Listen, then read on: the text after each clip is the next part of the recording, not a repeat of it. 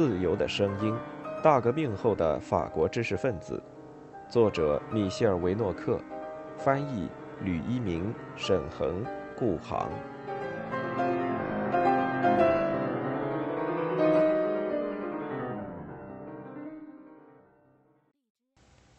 小说的确不是他的志向所在。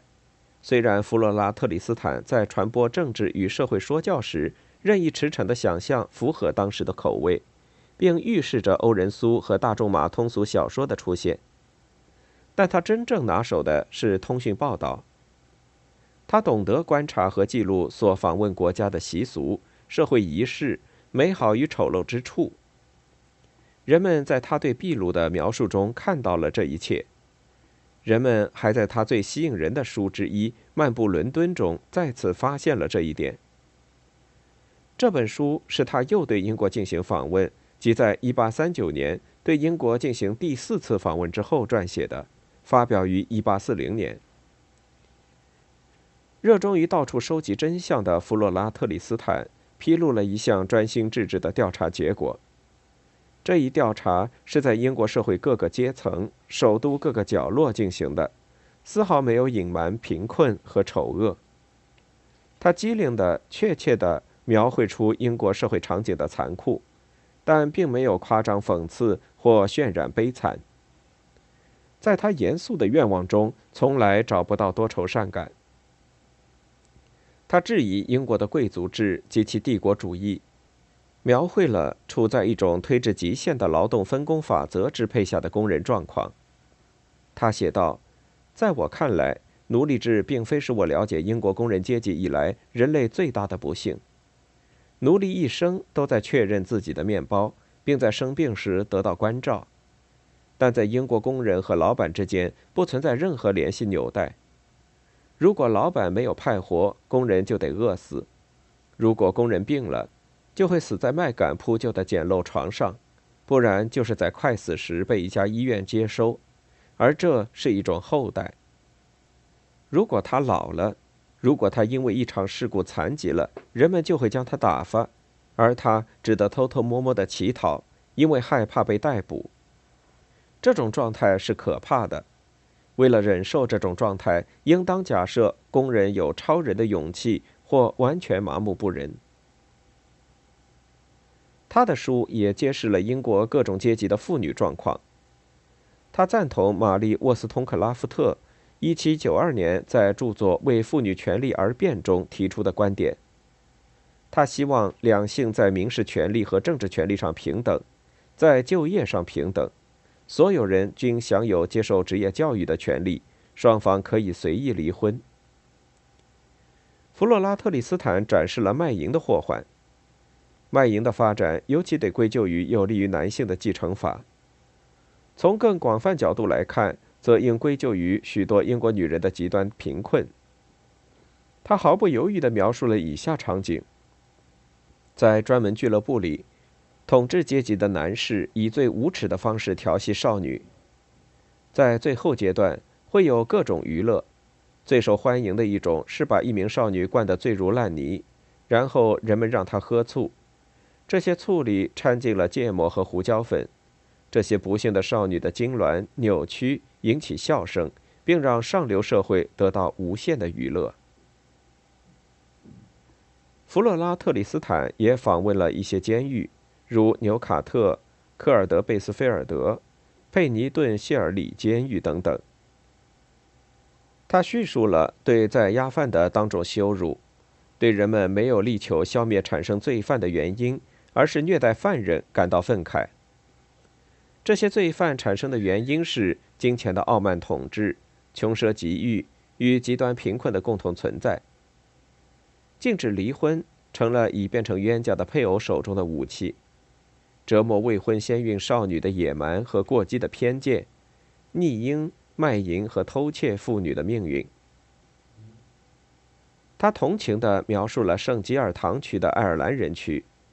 光着脚在这个肮脏场所的恶臭污泥中行走的男人、女人和孩子，没有门窗的住处，无法忍受的贫困，以此来指责马尔萨斯和英国经济学家的流派。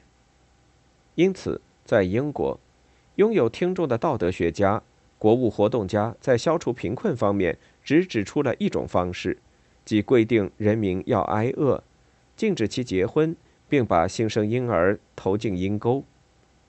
根据他们的看法，婚姻必须只允许富裕的人享有，对被遗弃的孩子不应该有任何收容所。在报刊上被广泛评论的一个贱民的长途跋涉，使作者拥有严谨可靠的声望。其有两个版本在同一年里相继推出，这两个版本在1842年继续存在。其中有一个是提献给工人阶级的普及版，里面说：“劳动者们，我把我的书献给你们所有人，正是为了让你们知晓自己的状况，我才写了这本书，因而它属于你们。”弗洛拉特里斯坦并未仅仅只对英国发出愤怒的呐喊，他意欲捍卫的是所有国家的无产者。这本书发出有利于无产阶级的呼声，被《平民闹事》这样的工人报纸热情欢迎。作者是一位时常在巴克街举办沙龙的典雅女人，有“批评家王子”之称的儒勒亚南，在他去世后不久曾这么描述。如果令人赞叹和漂亮可以并行不悖，她可谓漂亮的令人赞叹。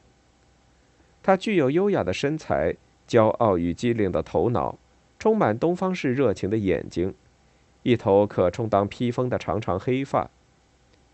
这是位在头发光泽下显得脸色苍白的美女，年轻与机敏融合在这张热衷于使所有人激动的脸上。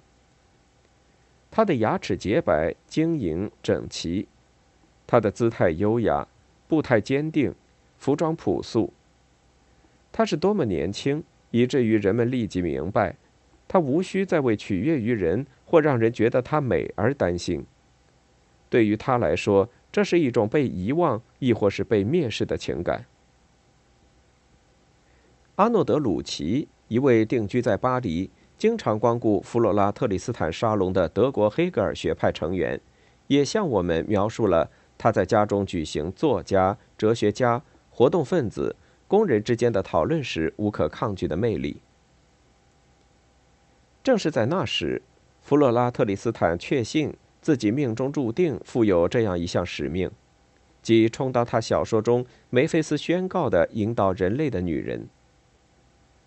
他没有把妇女事业与无产阶级事业分开，他的推理看起来并不复杂。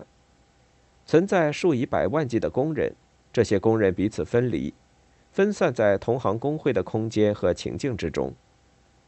他们的悲惨处境与这种分裂、缺乏团结有关。鉴于此，应当组织工人阶级。拒绝接受傅立叶主义微型社会的他，呼吁一种总体计划。通过这一总体计划，无产者将意识到自己属于一个阶级，从此以后有能力去要求他们的种种权利，尤其是居于首位的劳动权。应当通过男女工人的普遍联合来对付普遍贫困。这一普遍联合的目标如下：第一，构成工人阶级紧密不可分离的统一体；第二，让每个工人自愿凑份子钱，使工人联盟拥有一笔巨大资金。第三，借助这笔资金取得一种真实的权利，即金钱的权利。第四，利用这种权利预防贫困，并从根本上铲除邪恶。后者的途径是给工人阶级子女提供踏实合理的教育，使他们通过这种教育成为有知识、讲道理、有智慧，并能胜任其工作的男女。第五，如同劳动应该如此那样，极大的理所当然的对劳动予以奖赏。弗洛拉特里斯坦排斥乌托邦，但他在关于工人联盟的著作中提出了另一种乌托邦。他通过算术进行推理：法国有七百万至八百万职业工人，如果他们中的每一个人同意凑两法郎份子钱，每年就有一千四百万法郎到工人联盟手中。在读了托克维尔的友人居斯塔夫·德·伯蒙关于爱尔兰人的一部新作后，他产生了这种凑份子钱的念头。爱尔兰人就是靠这笔份子钱给他们英国国会的议员付报酬。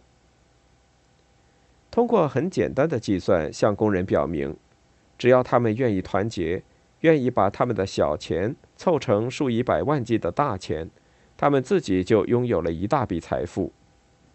而且，一旦拥有这笔财富，他们就能够为自己建立起大量宏伟和喜气洋洋的工厂、农场型的公共建筑。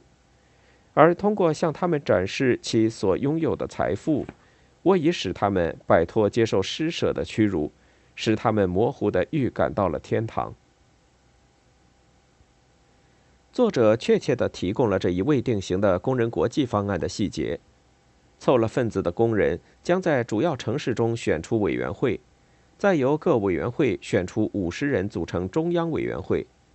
这一委员会首先要关注的是选出捍卫者，该捍卫者将是持久性无产者的代表。只要涉及大的预算。他将尽一切努力去捍卫工人利益。在每个省，人们将创办工人联盟工，并在工人联盟工里教育孩子。这些孩子在毕业时将胜任两至三种工作。人们还会在工人联盟工里照看老人、残疾人、工伤事故受害者。获悉这一方案的欧仁苏对此极为热情，他的信在工人联盟序言中被转引。里面说，由此通过不值一提的小钱，工人们从今天起将得以为您及夫人完善描述的这类机构之一奠定基础。在大量的这类机构中，孩子可以获得职业教育，老人则可以得到还算不错的照顾。我可以向您保证，夫人，我的多位朋友和我本人将为这项值得赞颂的事业送出深切赞同。并对其中人们的热诚协作，以及作为捐助者在金钱方面的能力而感到骄傲和幸运。第一次捐助因而与工人联盟有关。如前所述，欧仁苏在这次显得极为慷慨。弗洛拉特里斯坦本人给他写道：“您在我展示奇特现象的这一时刻前来看我，使我觉得幸福，非常幸福。”此种幸福是圣女徒泰蕾莎从未有过的。我意识到自己刚刚做了一项善举，一桩伟大的事业。我刚刚做了有利于我的弟兄的工作，一种惊人的爱，一种神圣、纯粹、平静和恢复元气的爱在激励着我，大量涌入我的心中，赋予我一种非常有人情味的生活。其他值得标明的捐助者如下：阿尔唐斯·阿拉尔、维尔吉尼·昂斯洛、贝朗瑞、路易·博朗、维克多·孔西德朗、路易斯·科莱、马塞丽纳·德·博尔德·瓦尔莫尔、费尔曼迪多、玛丽多瓦尔、弗雷德里克·勒麦特尔、公司当丹·佩克厄尔、阿格里科尔·佩迪吉耶、波利纳·罗兰。乔治·桑、居斯塔夫·德伯蒙、维克多·舍尔歇，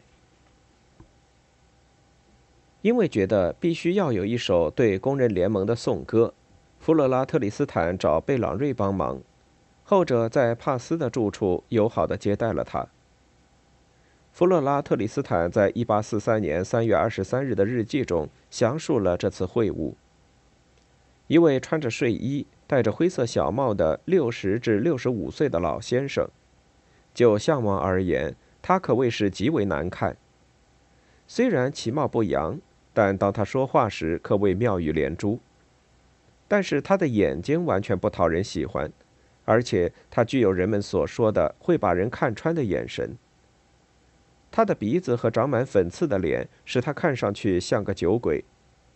应当承认。这副外表少有诗人气息。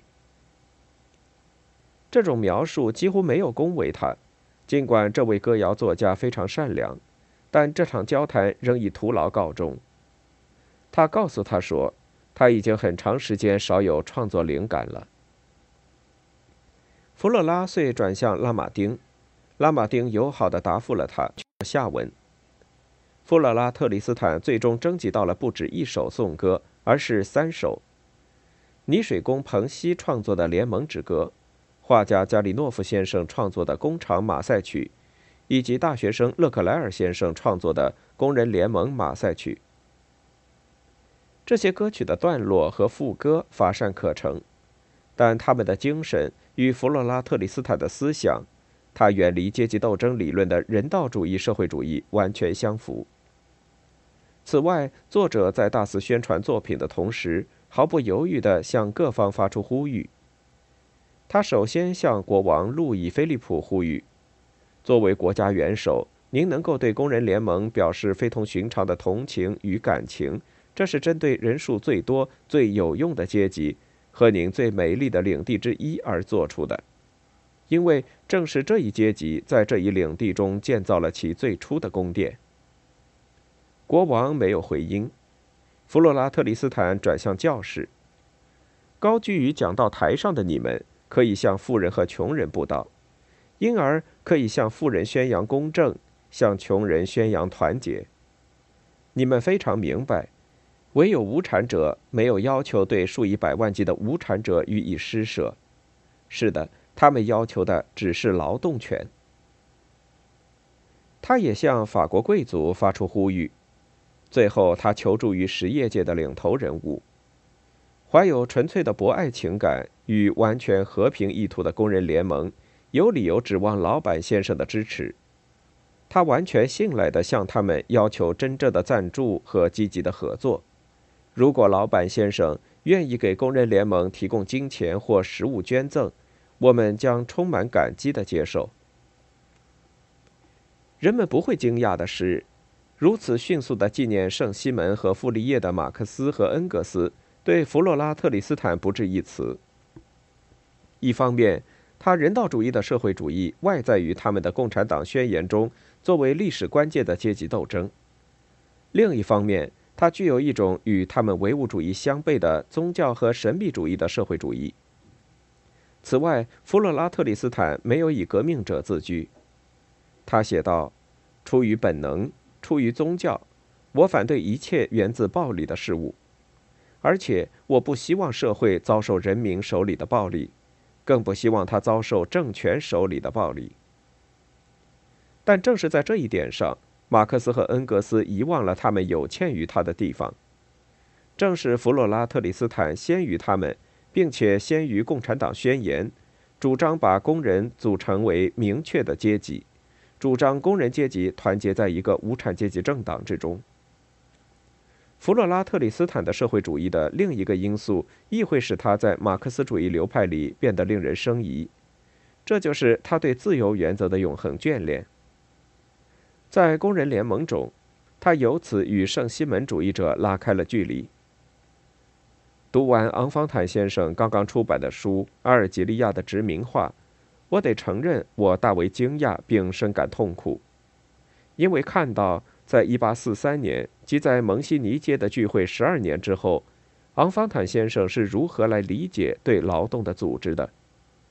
人们会相信他吗？今天。对于昂方坦先生来说，对劳动的组织仅仅是以某种规则对工人进行编队。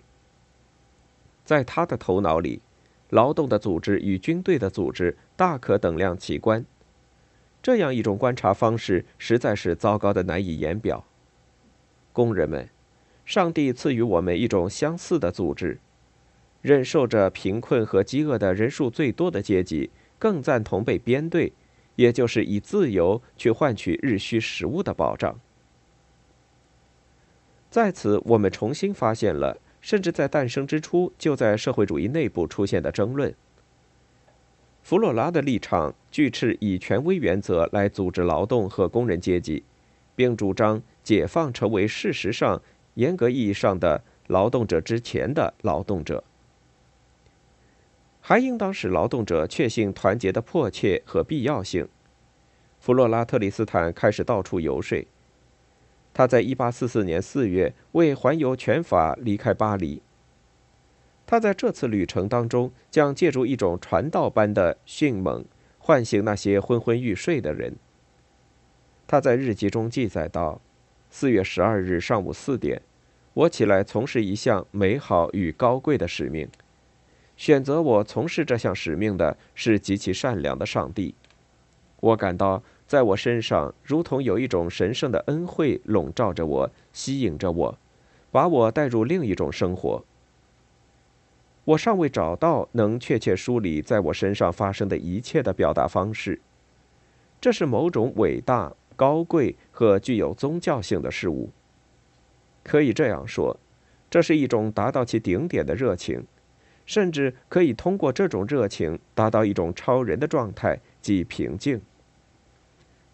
当蒸汽船驶远，巴黎从我视线中消失，内在的声音对我说：“相信你的使命。”在巴黎这一法兰西的头脑散播你的思想之后，前去法兰西的肢体及远方的城市，散播这种使人再生的伟大思想——劳动权。从1844年4月至11月，弗洛拉特里斯坦行迹遍及全法，欧塞尔、蒂荣、索恩河畔的夏隆、马松、里昂、罗阿纳、圣泰田、阿维尼翁、马赛。土伦、尼姆、卡尔卡索纳、贝吉埃、图鲁兹、阿让、波尔多。每到一地，他就分发工人联盟的内容简介，以十个苏一本的价格销售工人联盟，把工人聚集在一起，同时不忘去造访显贵和宗教人士，并在不同城市与省长或警察分局局长发生冲突。在里昂，总检察长下令搜查。让人查扣他带来的文献资料，并在致长喜大臣的信中写道：“弗洛拉特里斯坦今年在巴黎出了一本名为《工人联盟》的书的作者，打算为实现在其书中提出的学说与计划而遍访全省。他不完整和晦涩的学说重现了共产主义和恢复妇女权利的空想。然而，对于弗洛拉特里斯坦来说，里昂是反应最为热烈的一站，他在那里结识了洗熨衣服的年轻女工埃列奥诺尔·博朗。在提及这位女工时，他毫不犹豫地在日记中记载道：“在埃列奥诺尔与我之间发生了耶稣与圣约翰之间发生过的事。不过，这次旅行损害了这位女传道士的健康，她在到达波尔多时已疲惫不堪。”疾病战胜了他的能量，他不得不卧床休息。埃利奥诺尔从里昂赶到波尔多，以便陪伴在他的床边。在病榻旁接替埃利奥诺尔的有其他一些朋友，其中甚至有一对圣西门主义者夫妇——夏尔·勒莫尼埃和艾丽萨·勒莫尼埃。弗洛拉·特里斯坦在1844年11月14日去世，享年41岁。他的遗体于十六日被一些工人安葬在波尔多的夏尔特尔修道院墓地。报刊大量报道了这次葬礼。维克多·孔西德朗于十一月十八日在《和平民主》中赞颂逝者是神圣信仰的牺牲者，作为社会大军已失去的明星，为了确认和开化这一领域，他勇往直前，坚持他自己的表达方式。这种勇敢和强大的献身精神，这种高贵的冒险，这种使徒般的艰难使命，随着一位殉道者的去世而告终。这位殉道者，在一个自我主义的世纪里堪称异类，因为这个自我主义的世纪不理解对普遍信仰的热忱，而且还过于频繁地只以讽刺或凌辱回应这种热忱。在其去世后不久。波尔多一个工人委员会发起了为他树立纪念碑而募捐的活动。此项活动的发起人之一细木工麦格罗请求多位名人帮忙，欧仁苏第一个响应。这块纪念碑的造型是一根由一只手持着的橡树叶花环环绕的折断的柱子。位于波尔多的纪念碑于1848年10月22日举行落成仪式。